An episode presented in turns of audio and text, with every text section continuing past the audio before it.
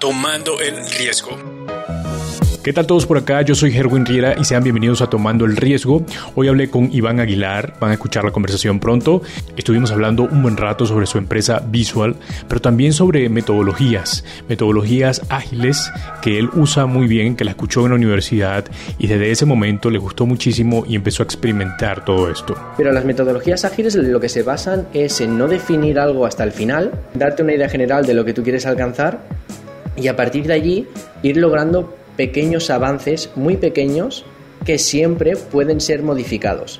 No solamente hablamos de las metodologías, de las metas, sino que también hubo mucha empatía con aquellos miedos que actualmente tiene Iván, cómo él hace para superarlos y qué está haciendo actualmente para que su empresa crezca constantemente. Basta de hablar, quiero dejarles la conversación con Iván. Solamente quiero recordar que pueden calificarnos en Spotify o Apple Podcast. Spotify debajo del nombre nos dejas 5 estrellas y en Apple Podcast, además de las 5 estrellas, puedes dejarnos una reseña así bien chévere. Iván, bienvenido a Tomando el Riesgo. Muchas gracias, muchas gracias por invitarme. Iván, mira, lo primero que quiero preguntarte en todo esto es ¿cuándo supiste que querías ser un emprendedor? ¿Cuándo empezó esto? Bueno, pues es bastante, es bastante confuso porque sí que hay momentos donde me lo he planteado, pero nunca lo he llegado a materializar. Es decir, eh, desde muy, muy pequeño, aquí en primaria, yo ya decía que yo quería ser mm, un jefe, yo quería, pero era todo ideas mucho más idílicas que no materializadas no fue hasta acabar prácticamente la carrera universitaria cuando realmente vi que esto, pues, aparte de ser algo que yo de pequeño me había planteado, pues podía ser real. Entonces fue más o menos esa época, cuando acabó la carrera. Eh, bueno, estoy leyendo por acá, eh, Iván, que, te has dedicado pues todo el mundo al mundo de la tecnología, a la dirección de proyectos y a un método interesante, a un método interesante, eh, método ágil o agile, ¿no? Creo que se pronuncia, perdón por mi inglés. Y creo que también eso más adelante va, va, a quedar perfecto con lo que queremos hablar acerca de las metas y los procesos y todo esto. Me parece súper bien. Eh, bueno, quiero también eh, entrar un poco en el tema de la empresa. Cuéntame de qué se trata Visual o Visual, cómo, eh, cuál es el plan de negocio. Cuéntame un poco de qué se trata todo esto. Pues mira, a Visual lo que somos es una empresa, una consultoría informática pero lo llevamos un poquito más allí, nos gusta llamarnos incluso partners informáticos, porque es el objetivo al que nosotros vamos. ¿Qué hacemos en Visual? Pues eh, somos un equipo de desarrolladores bastante jóvenes, la media edad son 23-24 años, que lo que hacemos es construir eh, software desde cero para las personas. Es decir, vamos a un cliente, auditamos su empresa en caso de que ya tenga una empresa construida y buscamos cómo solucionar o optimizar alguno de sus procesos mediante software o en el caso que más disfrutamos y más nos gusta es cuando nos viene una persona con una idea nueva, una idea de negocio y nosotros le ayudamos a materializar esta idea aplicando este software. ¿Por, qué, ¿Por qué lo disfrutas más, Iván, ese proceso? Porque es un proceso muchísimo más creativo. Es un proceso mm. donde yo realmente pues puedo intervenir dando mis ideas, tanto yo como todo mi equipo que tenemos esta esta pequeña ansia de querer, de querer siempre un poquito más, de indagar en las cosas nuevas y estas cosas. Entonces yo creo que es el sitio donde más disfrutamos todos. Y sabes que, que un poco la, creatividad a veces... Yo sé que eh, las personas que se dedican a todo esto de la informática, los ingenieros, todo esto, también pueden ser creativos, no estoy diciendo que no, no, sean creativos, pero generalmente no está tanto en los ingenieros la creatividad, digamos, de llena y esa pasión por, por, por lo creativo. Eh, en ti sí, en ti sí se te da eso fácilmente. Sí, eh, es curioso porque tanto yo como los compañeros estos que te comento, que al fin y al cabo han sido los que me han ayudado a todo esto, sí que es verdad que tenemos un planteamiento, una forma de pensar muy lógico-matemática, que es la que se espera de un ingeniero, pero todos nosotros, ya sea por un sitio o por otro, hemos disfrutado también mucho de disciplinas que son más eh, consideradas artísticas, ya sea el dibujo o la música. Entonces, hemos podido aplicar todas estas ganas de evolucionar en el mundo artístico, que luego al fin y al cabo no es el mundo, pero sin la inspiración, eh, aplicándolo en nuestro terreno. Entonces nos ha dado una perspectiva un poquito más amplia y considero que es bastante importante y que nos ha traído muy buenos resultados. Sí, yo también pienso que tomar un poco de todo también es válido e interesante. ¿Y este, cuál ha sido el crecimiento desde que fundaron la empresa? Pues ha sido bastante exponencial porque nosotros realmente la empresa es, es muy nueva, tiene, no tiene un año aún en la que está dado de alta. es el, mes que viene, donde hará este año. Y empezamos siendo dos, mi socio y yo. Mi socio es Paul Rivas, que ahora mismo está trabajando arriba. y éramos dos personas. Y entonces nuestro ritmo de crecimiento cuando lo planteamos todo esto era que pues pasados tres, cuatro meses pudiésemos eh, contar con una persona más. Hemos tenido la suerte y también, por decirlo así, la pequeña desgracia, porque hemos tenido que acostumbrarnos a un ritmo de, crecimiento muy rápido, de, mm. de, crecer mucho más rápido de lo que nosotros esperábamos. Tampoco teníamos planteado tener una oficina tan cerca, pero a día de hoy a los dos meses ya teníamos la oficina, ya teníamos una persona con nosotros, estábamos mirando la siguiente y actualmente somos ocho personas. No los ocho somos desarrolladores, sino que uno de ellos, por ejemplo, se encarga de la administración, que lo veo también como un logro, porque ya no es material solo productivo, sino que hay una parte de toda esta empresa que se tiene que controlar y nosotros somos lo suficientemente grandes como para que una persona se dedique a ello. Entonces, creo que el crecimiento ha sido bastante exponencial. Súper bien. ¿Cuántas veces te tocó ser administrador de esa empresa? Imagino que muchas veces. Pues sí, bastante. He aprendido de todo un poquito. Realmente pasa que uno es de todo un poco eh, cuando está comenzando, ¿verdad? Sí, yo creo que esa es la etiqueta del CEO. Exactamente. ¿Qué, hace, eh, ¿Qué hace tu empresa o que tu empresa se destaque de las demás, eh, Iván? Háblame un poco de eso. Pues mira, yo lo que nos gusta sobre todo diferenciarnos es en esta parte en la que te he dicho, en la que acompañamos al cliente. Es decir, que esto también va muy relacionado con esto de las metodologías ágiles, que ya si quieres más adelante me centro un poquito más. Pero lo que a mí me gusta hacer es que el cliente sienta que yo estoy todo el rato trabajando con él, no solo para él. Que él vaya viendo avances de todo lo que yo voy haciendo y ya no en periodos de dos semanas como sugiere la metodología ágil, que haya un flujo de conversación muy rápido, que él vea que el proyecto está creciendo, que todas sus ideas, pues yo las busco y cómo aplicar y que por lo tanto yo también le doy consejos en cuanto él las aplica. Alguna idea y algunas muy descabelladas y les digo, mira, a lo mejor esto tendríamos que mirarlo de, de otra manera y no de esta, pero yo quiero conservar esta interacción con el cliente siempre, que se sienta siempre en una zona de confort cuando habla conmigo, porque creo que es lo más importante y de donde sacaremos los mejores resultados. Y es a lo mejor lo que me gusta diferenciar de, visual. Chévere, y creo que también eh, me gustó algo que dijiste, que es que eh, ustedes hacen un trabajo único para el cliente. Correcto. no se basan incluso en, en eh, de pronto otras mm, software que ya están listos todos, sino que ustedes mismos desde cero inician todo el proceso, ¿no? Lo hacemos todo desde cero, sin utilizar ninguna herramienta ni recurso que ya, ya se, haya utilizado antes. También es la forma en la que el cliente vea que realmente lo que estamos haciendo es solo para él y que solo va a ser para él y no lo vamos a utilizar en ningún sitio más. Y creo que también da esta pequeña más confianza hacia el cliente y que disfrutamos más, también hay que decirlo. Mira, Iván, y, sí, y hablando de clientes, eh, yo a veces me encuentro en esa posición de, de, de, todo el proceso comercial que lleva una empresa y, a veces yo soy muy apasionado, soy más creativo que, que, cualquier otra cosa y, a veces la pasión me hace que huya de los desafíos de una empresa. Entonces, eh, sí, lo, lo, lo que tiene que ver con esos procesos comerciales, ¿cómo, ¿cómo fue para ti o cómo superaste las mayores dudas?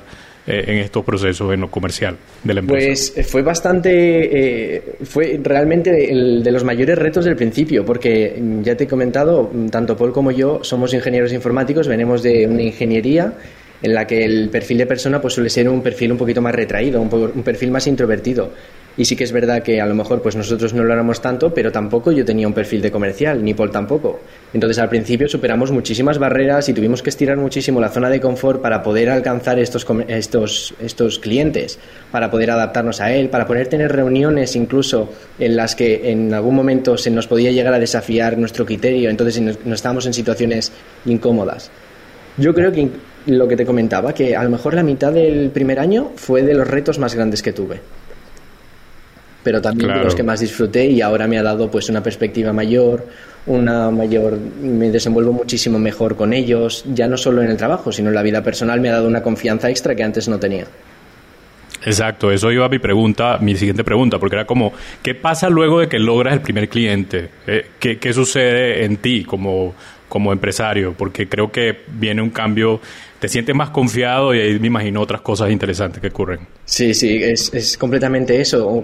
Tienes el primer... Yo me acuerdo de los primeros pensamientos que yo tenía con, cuando me lanzaba a construir visual, era, ¿y si yo en algún momento no consigo un cliente? Entonces, es lo que te comentaba, era el mayor reto que nosotros teníamos en ese momento. Y cuando ves que el primer cliente sale bien que habla contigo, está satisfecho con el trabajo, incluso te empieza a recomendar, que es algo que también pues influye muchísimo en lo que, lo que percibes tú de él. La autoestima, la confianza y todo esto se llega a disparar muchísimo. Y esto lo único que hace es que al día siguiente te veas capaz de contactar con otro cliente un poquito más grande, que te vuelve a generar esta sensación. Es como una pequeña rueda que incluso es muy adictiva, pero te acaba dando este chute para seguir con ello. Claro, por supuesto. Creo que, esa, misma... Hay momentos que, el miedo te puede detener, pero hay otros momentos donde más bien te empuja y, que más bien te lleva a hacer algo mucho más, eh, más grande, digamos, por decirlo, porque se, te busca otros clientes mucho más grandes. ¿Qué de pronto es aquello más valioso que puedes tomar personalmente? Ahorita pasamos a la parte de empresas y todos los procesos, pero personalmente, ¿con qué te quedas en todo este proceso hasta ahora? Pues con esta capacidad que yo no sabía que tenía, ni Paul conocía que tenía, de poder adaptarnos a situaciones en las que están completamente alejadas de nuestra zona de confort.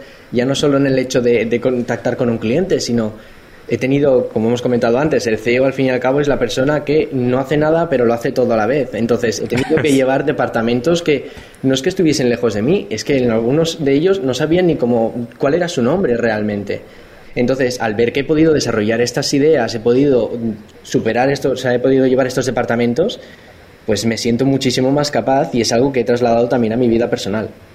Quiero pasar un poco a, generar esa empatía con el empresario que nos está escuchando, nos está viendo. Hay un libro que leí hace poco, más adelante digo el nombre, de verdad que soy muy malo para los nombres, pero hay un libro que leí y había, había un muchacho allí, el protagonista del libro, que decía, yo admiraba tanto a, estos, a unos empresarios, los seguía por todos lados y de pronto me encontré con, con, un amigo que conocía a estos empresarios, había una reunión importante y me invitaron a esta reunión y estaban todos los empresarios que yo admiraba. Y cuando yo llego a esta reunión, todos los empresarios con los que estaba hablando estaban asustados porque estaban manejando dinero de otra gente, porque estaban, porque estaban haciendo cualquier cosa que los desafiara y estaban muy asustados con todo esto. Pero al mismo tiempo, tú los ves en las redes y los ves en todas partes y se, se notan seguros. Eh, ¿Qué ha sido para ti ese, de pronto, susto, ese miedo, o cuál es el miedo que tienes ahorita? Que digas, mira, tengo este miedo, yo creo que todo el mundo lo puede tener y estoy haciendo esto para superarlo. Vale, pues eh, a mí, por ejemplo, lo que más miedo me ha dado, más que ahora ya el hecho de salir de esta zona de confort y llevar esos departamentos, es que una vez yo ya he hecho estos departamentos, ya los he construido, tengo que empezar a delegar muchas tareas importantes a personas que, en según ponen sobre el papel, son más válidas que yo. Entonces hay una parte de mí que obviamente sabe que las tengo que delegar porque yo tengo que ocuparme de otros asuntos que a lo mejor ellos no podrán hacer y ellos harán mejor ese trabajo, pero me encuentro en esta crucijada porque sé que es trabajo importante, quiero, quiero revisarlo, pero no debo hacerlo. Que esto es una de las cosas que a lo mejor más he aprendido a base de pequeños fracasos, que podemos decir así, ¿no? Por ejemplo, en, en, Visual, como te he dicho, lo que hacemos es desarrollar y por lo tanto Paul y yo somos desarrolladores y yo considero que muy buenos desarrolladores, porque al fin y al cabo fuimos nosotros los que empezamos picando código y construyendo estos softwares. Y una de las cosas, de los errores que cometí, fue intentar que cuando contratásemos a alguien eh, externo, o sea, contratásemos a alguien para visual, yo seguir desarrollando esas en las mismas horas que hacía antes y a esta persona poderle dar tareas no solo de desarrollo sino de otra cosa. Me sentía yo la pieza crucial de la, de la red productiva de Visual. Y yo creo que es uno de los mayores retos porque esta persona que estoy contratando es válida para programar, pero a lo mejor no es válida mm. para tener una reunión con un cliente o no es válida para tener una reunión con Paul y hablar sobre el propio negocio. Entonces yo creo que ese es uno de los miedos donde más, más he aprendido que es este hecho de confiar en otra persona para hacer estas cosas y saber cuál es mi, sitio dentro de la empresa también. Me imagino, eso debe ser un reto, porque si no logra de pronto esta persona una venta, eh, ¿qué le vas a decir, verdad? O sea, como, como director de la empresa, ¿qué le vas a decir y cómo, cómo va a ser tu trato hacia él. Eso me imagino que... Sí, pues este es un tema que tengo bastante estudiado y yo lo tengo muy interiorizado porque he visto, eh, he visto empresas que realmente no han sabido valorar a sus, empresa, a sus, a sus trabajadores. Entonces yo tengo muy interiorizado que al, trabajador lo tengo que tratar de la mejor manera posible, tiene que estar a gusto, tiene que estar confiado. Así que obviamente que un, em, eh, un empleado cometa un error es algo que iremos corrigiendo y no hay ningún problema Pero sobre todo lo que quiero que entienda esta persona es que cuando yo estoy intentando corregirle un error, no estoy atacándole a él de manera personal ni mucho menos. Simplemente estoy intentando mejorar una cosa que ya se estaba haciendo. No estoy intentándole desvalidar lo que ha hecho ni nada por el estilo. Así que si esta persona le consigue una venta, me reuniré con esta persona y hablaremos de si tiene algún problema fuera de la empresa y por lo tanto esto le está influenciando dentro. En el caso de que sí, miraremos cómo tratarlo, ya sea pues con cualquier ventaja que nosotros le podamos dar, desde unos días más tranquilos, unos cualquier cosa que nosotros le podamos ofrecer. Y si es de dentro de la empresa, hablemos de qué está pasando, un problema con un compañero, desconoces algo de que deberías conocer, te falta información, cualquier cosa por el estilo. Pero lo que quiero que entiendan, o al menos una de las cosas que más vigilo yo, es que mis trabajadores estén siempre contentos, estén siempre confiados, tengan un refuerzo siempre positivo. Claro, ¿Y eres, eres más de los que son impulsivos al momento de hablar o piensas mucho antes de decir cualquier cosa? En mi vida personal soy muy impulsivo y cualquier persona que me conozca te lo dirá, pero sí que es verdad que dentro de la empresa no. Dentro de la empresa he aprendido también, que fue un reto muy importante, a gestionar lo que estoy diciendo y a gestionar los gestos que hago con la cara, porque en mi vida personal se nota mucho lo que estoy pensando solo por el gesto que hago con las cejas, con las manos o cualquier cosa por el estilo. Entonces dentro de la empresa he aprendido a controlar todo esto y he aprendido a transmitir lo que quiero transmitir, no lo que estoy sintiendo. Muy importante eso, la verdad. Sí, sí, sí. Mira, algo que me puedas decir, eh, Iván, que esté funcionando actualmente, que tú digas esto, esto está funcionando muy bien en mi empresa. Pues mira, tenemos la gran suerte y con todas las letras de que los tres primeros trabajadores que entraron a Visual eran personas que yo ya conocía y eran de mi círculo de amigos. Entonces, a pesar de ser mis amigos, eh, sí que es verdad que los tres son muy profesionales, pues se ha creado un ambiente muy dinámico y muy agradable a la hora de trabajar y soy consciente que todos ellos pues se están felices en este nuevo trabajo. Entonces, esto nos ha traído muchísimas ventajas ya no solo por el hecho de que nosotros vamos con textos a la oficina, sino que tienen esa confianza como para decir que algo no está funcionando bien, que esto deberíamos corregirlos. Como tenemos esta confianza, yo mismo les pregunto a veces cosas del negocio que a lo mejor un empleado pues no se le debería preguntar, pero que me dan este punto de vista de una persona que en esta, está en, esta en otra posición. Ellos mismos me dicen, a lo mejor con esto que hemos hablado antes de que pues yo puede que el principio fuese bastante más temperamental que ahora, pues ellos mismos me comentan eh, al principio, ostras, esto a lo mejor yo lo hubiese planteado, se lo hubiese dicho de otra manera al cliente. En ese momento ya se lo he dicho al cliente, pero para la próxima soy consciente de lo que me han dicho. Entonces, esta confianza que no nos separa por tener una jerarquía dentro de una empresa ha hecho realmente que, es, que haga que Visual explote, que Visual crezca. Y yo creo que es de los puntos más importantes, el rodearme de gente capaz y al rodearme de gente eh, hábil para hacer estas cosas. Un círculo, un algo que a nosotros nos puede aportar muchísimo más allá que el propio desarrollo de las plataformas. Qué bien, me gusta mucho eso. Creo que antes de la, de la reunión, eh, bueno, creo no, hablamos de eso y, y, quiero pasar ahora a ese punto. Decías que la lección más importante que te has llevado al emprender es que necesitamos planearnos, plantearnos metas, pero metas que sean pequeñas y asequibles. Y háblame un poco de, este pensamiento que tienes y luego pasamos a esa filosofía ágil que ya de la que hemos hablado antes. Pues mira, es, es un pensamiento que no solo tengo dentro de la empresa, sino que es en mi día a día también Em, yo lo que me encuentro muchísimo es que las personas pues nos marcamos unos retos, unos estándares un, que realmente son inalcanzables. Es como el típico ejemplo de las personas en fin de año que pretenden bajar 10 kilos en un mes cuando han hecho deporte nunca. No es asequible, no va, no va a pasar, no va a pasar. Entonces, cuando pase este mes y veas que no has bajado lo que tú querías de peso, lo único que vas a hacer es retroceder porque te verás frustrado. Entonces, mi forma de pensar con este tipo de retos es ver dónde yo quiero llegar, dónde quiero estar y a partir de allí ir marcándome pues pequeños objetivos que pueda alcanzar, pequeños objetivos realistas que pueda alcanzar en poco tiempo, porque por suerte o por desgracia, al menos a mí, me gusta mucho esta pequeña satisfacción continua. Si me paso una semana sin poderme yo mismo premiar por algo que he hecho, siento como que a lo mejor algo no he hecho bien. Entonces, marcándome estos pequeños objetivos, ya te digo, tanto dentro de la empresa como fuera de ella, consigo estar motivado siempre, consigo... Esto es, esto es valioso, Iván, perdona que te, te, interrumpa, pero lo que estás diciendo es muy valioso porque uno se da muy duro. como, como emprendedor y como todo en la vida, ¿no? Creo que uno generalmente se da muy duro y nunca te premias de esa forma. Me gusta que hayas comentado eso.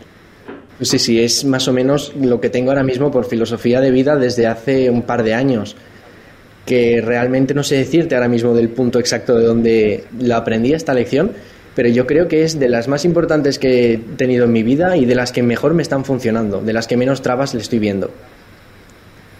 Qué bien, me, encanta eso. Ahora sí, háblame un poco de esa metodología ágil. Eh, si sabes un poco de dónde nace esto, porque me parece interesante, sería chévere entenderlo también. Pues sí, mira, las metodologías ágiles se pusieron muy de moda en cuanto dentro del ámbito del desarrollo. No solo en él, porque ha habido muchas otras industrias pues, que lo han, lo han materializado ya, incluso el de la construcción, que era algo bastante novedoso. Pero las metodologías ágiles lo que se basan es en no definir algo hasta el final, sino darte una idea general de lo que tú quieres alcanzar. Ahora te pondré un ejemplo para que lo entiendas un poquito mejor.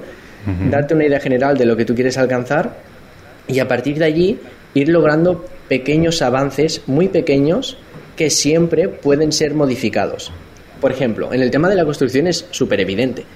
En, cuando tú planificas construir una casa, antes de ponerte a construir, tú necesitas saber dónde va a estar la cocina, dónde van a estar las ventanas, dónde va a estar el baño, dónde va a estar... Es decir, una vez tú has acabado de planificar, no hay modificaciones en la casa.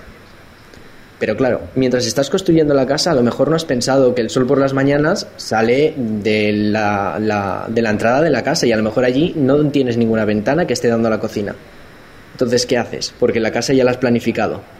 Las metodologías ágiles lo que proponen es, yo no voy a diseñarte toda la casa del tirón, sino que voy a intentar una forma en la que yo pueda modificar estos planos de manera rápida. Una de las cosas que más se ha hecho en cuanto a construcción son los contenedores estos de marítimos, que se utilizan para se rehabilitan y se utilizan para construir las casas. ¿Qué ventaja tienen? Súper bien. Puedes moverlos de un sitio a otro con mucha más facilidad que si fuese pues una casa construida sobre unos cimientos y fuese es mucho más rígida, es cuesta muchísimo más moverla. Interesante. Entonces te da esta facilidad de adaptar todo tu proyecto y de no tener que delimitarlo, porque si tú has hecho dos plantas en la casa y descubres que ostras, a lo mejor para toda la cantidad de cosas que necesito necesitaría más espacio. No hay ningún problema. Construimos más hacia arriba o más hacia la derecha o más hacia la izquierda.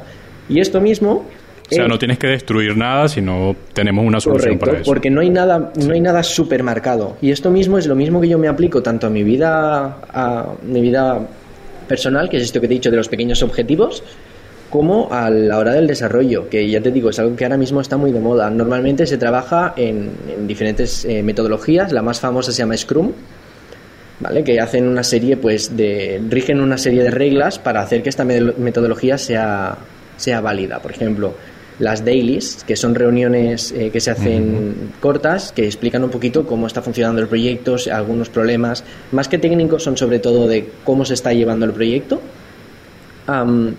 y se organizan una cosa llamada sprints, que los sprints eh, es un periodo de dos a cuatro semanas en los que tú desarrollas una serie de tareas y luego tienes una reunión con el cliente para que él pueda ver lo que tú estás haciendo. ¿Qué pasa con esto? Y lo mismo que con la construcción.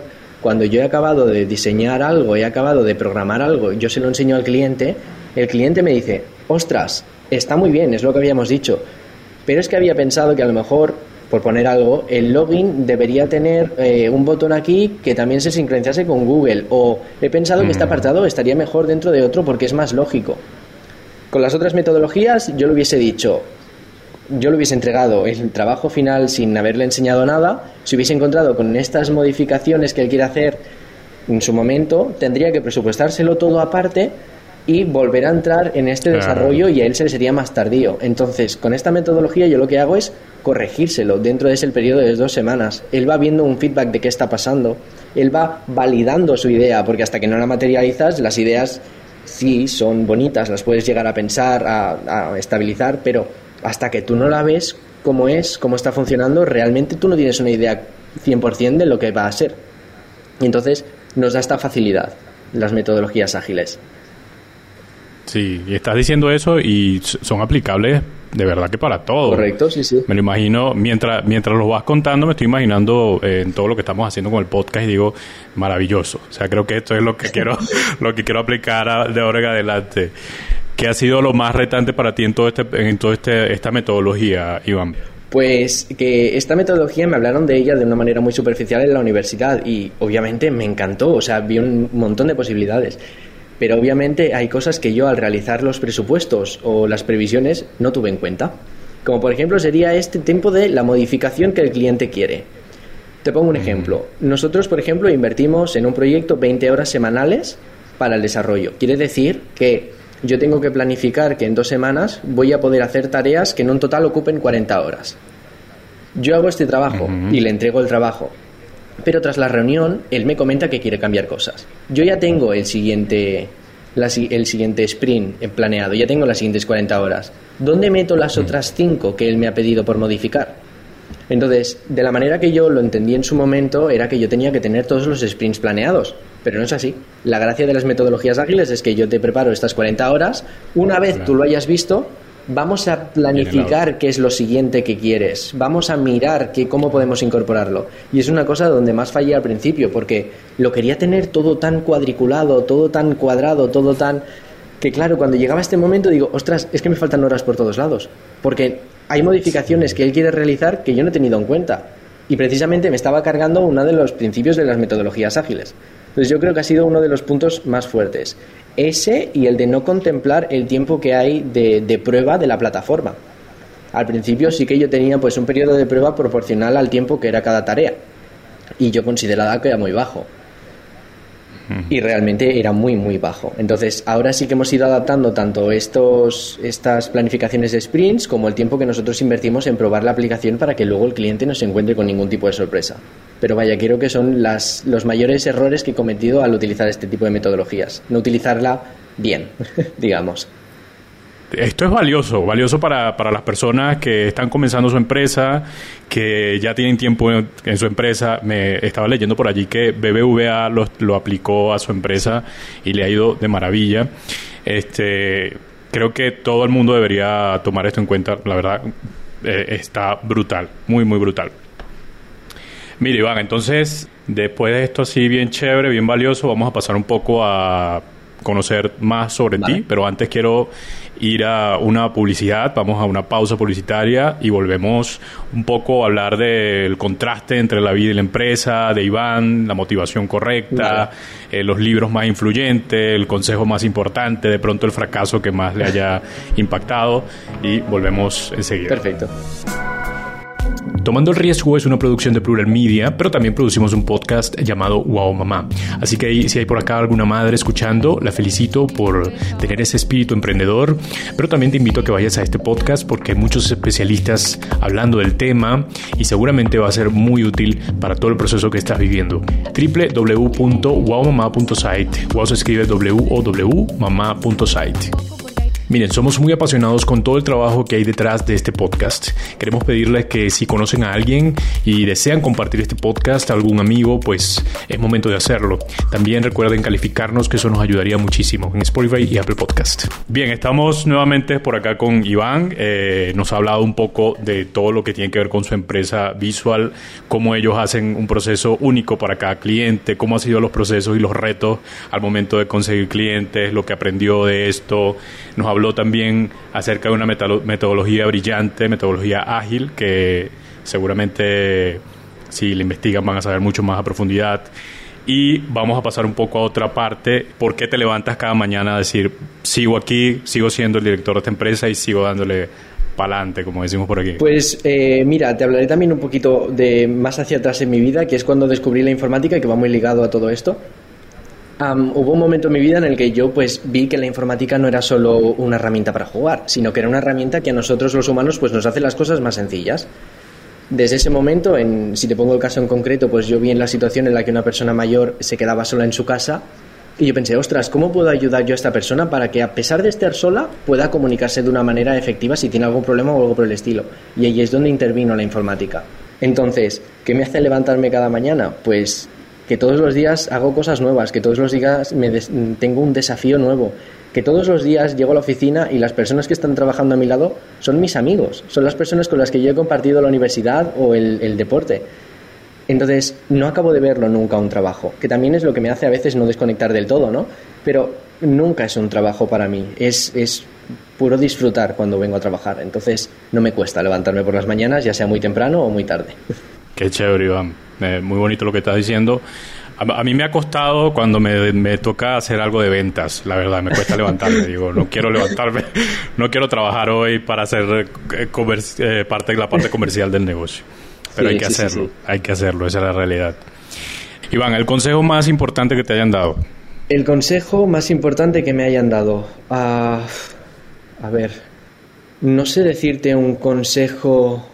Bueno, sí, el, el, uno y el que valoro muchísimo no te, o sea, no te diré el de los pequeños objetivos porque realmente no recuerdo quién fue la persona que me lo comentó o de dónde lo saqué.